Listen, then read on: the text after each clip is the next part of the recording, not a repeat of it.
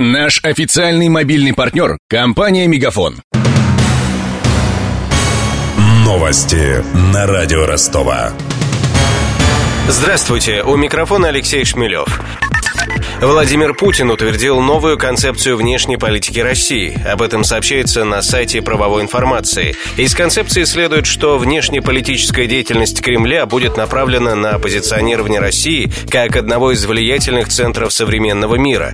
При этом Москва готова к сотрудничеству с другими странами при условии, что ее интересы не будут ущемлять.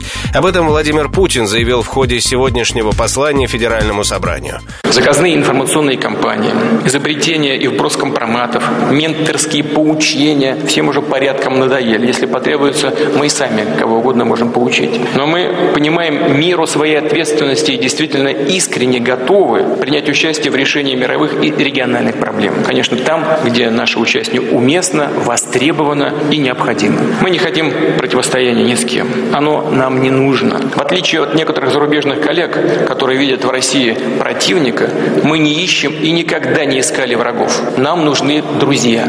А тем временем киргизский коллега Путина Алмазбек Атамбаев заявил о выводе российской военной базы через 15 лет, когда завершится срок договора с Москвой. Речь идет об авиабазе Кант в пригороде Бишкека. Донская прокуратура взяла под особый контроль расследование уголовного дела взрыва бытового газа под Ростовом минувшей ночью. В том ЧП погибли два человека, еще трое оказались в больнице. Трагедия произошла в частном доме в хуторе Федулов в Багаевском районе области. От взрыва обрушилась несущая стена одноэтажного здания, рассказал радио Ростова очевидец Михаил Катко. Удар был очень сильный. Думаю, ну, эта квартира полностью разрушилась, а перегородки между ними упали прямо на домочадцев. Через несколько минут мы выскочили. Сосед вытащил детей своих. Отец был придавлен плитами. Мы, мы там ломами приподняли плиты, кое-как его вытащили. Мать рядом лежала под этой плитой, которую мы не смогли поднять. И ребенка одного. До утра его искали, сильно завалило. По версии следствия, взрыв произошел по вине соседа. Накануне ЧП суд постановил передать жилплощадь его жене. Недовольный таким решением, мужчина облил бензином квартиру, включил газовую конфорку и уехал, рассказала нам одна из жительниц хутора Федулов. Сосед, э, ну как бы он психически больной был. Жену избивала, она от него ушла, жила в родственников. И буквально говорит, на днях вчера приезжала и сказала, что прошел суд, и мне отсудили говорит, мою половину домовладения, и я приеду в свою квартиру жить. И вот он решил взорвать квартиру, насколько мы уже понимаем, чтобы не досталось жене. Он, говорит, вынес свои вещи в машину, все сложил, и хотел уехать, машина не завелась, ушел пешком. Газ включил, и квартира взорвалась. Предполагаемого виновника трагедии задержали этой же ночью на трассе. Конгресс-центр Virtual Экспо на проспекте Нагибина сменил название на Дон Экспо Центр. Это официально подтвердил час назад директор выставочного комплекса Сергей Шамшура. Из Дон Экспо Центра передает корреспондент радио Ростова Даниил Калинин. Больше пяти миллионов рублей потратило руководство экспоцентра на ребрендинг компании. Сменить имя было решено по двум причинам. Первое, название Донэкспо указывает на привязку к региону. Второе, подчеркивает, что Росвертол и бывший Вертол Экспо – это два разных предприятия. Более десяти лет понадобилось руководству компании, чтобы окупить вложения в бизнес.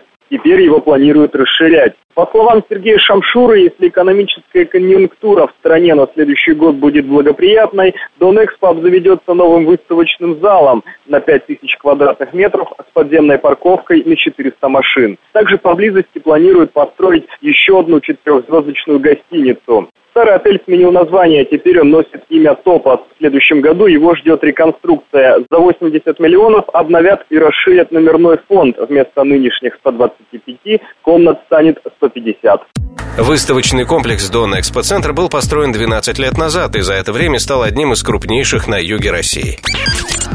У меня вся информация к этому часу. У микрофона Алексей Шмелев. Над выпуском работали Денис Малышев, Мария Погребняк, Даниил Калинин и Александр Попов. До встречи через час.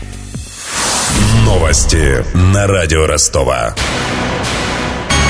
Наш официальный мобильный партнер – компания «Мегафон». Сегодня вы не ответили на три сделки и пропустили шесть входящих клиентов. Пожалуйста, оставайтесь на связи, даже если вы покинули офис И даже если у вас нет офиса. Не упускайте свои бизнес-возможности. Подключите услугу «Виртуальная АТС» и получайте прибыль с каждым входящим. Мегафон. Бизнес по-настоящему. Подробнее на b2b.мегафон.ру